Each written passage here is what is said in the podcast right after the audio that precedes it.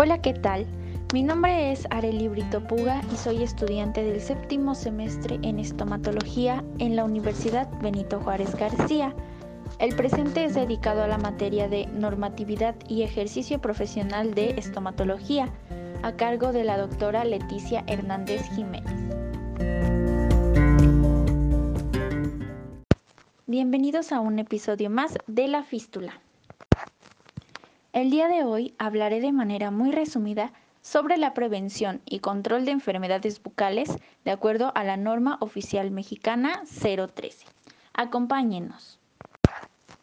La prevención de enfermedades bucales debe ser aplicada en los ámbitos masivo, grupal e individual y debe orientarse al mejoramiento de los hábitos higiénico-alimenticios, eliminación de hábitos nocivos, funcionales y parafuncionales, la conservación sana de la dentición tanto temporal como permanente, el cuidado integral de la cavidad oral y también debe orientar la vigilancia en el consumo y el uso adecuado de los fluoruros sistémicos y tópicos, el empleo de las medidas de protección específica, el diagnóstico temprano, tratamiento y rehabilitación y control de estas enfermedades.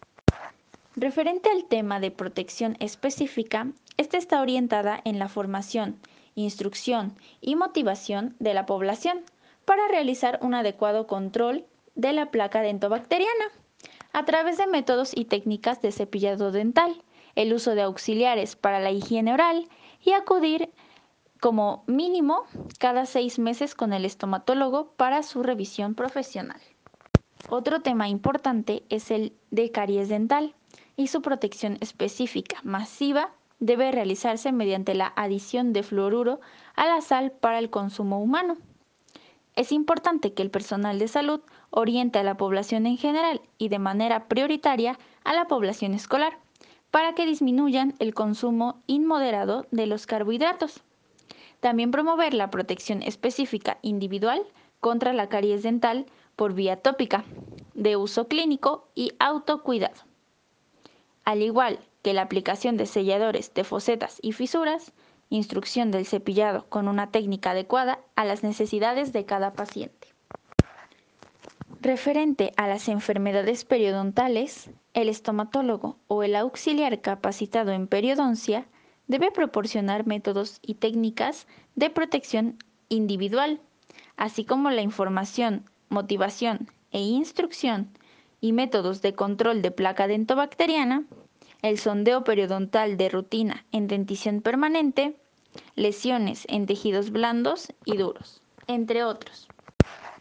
Otros temas importantes que podemos encontrar dentro de esta norma son la capacitación al paciente y el manejo adecuado del flúor, tanto sistémico como tópico, la atención al paciente desdentado, y prevención de patologías bucales que se asocien al uso de la prótesis dental.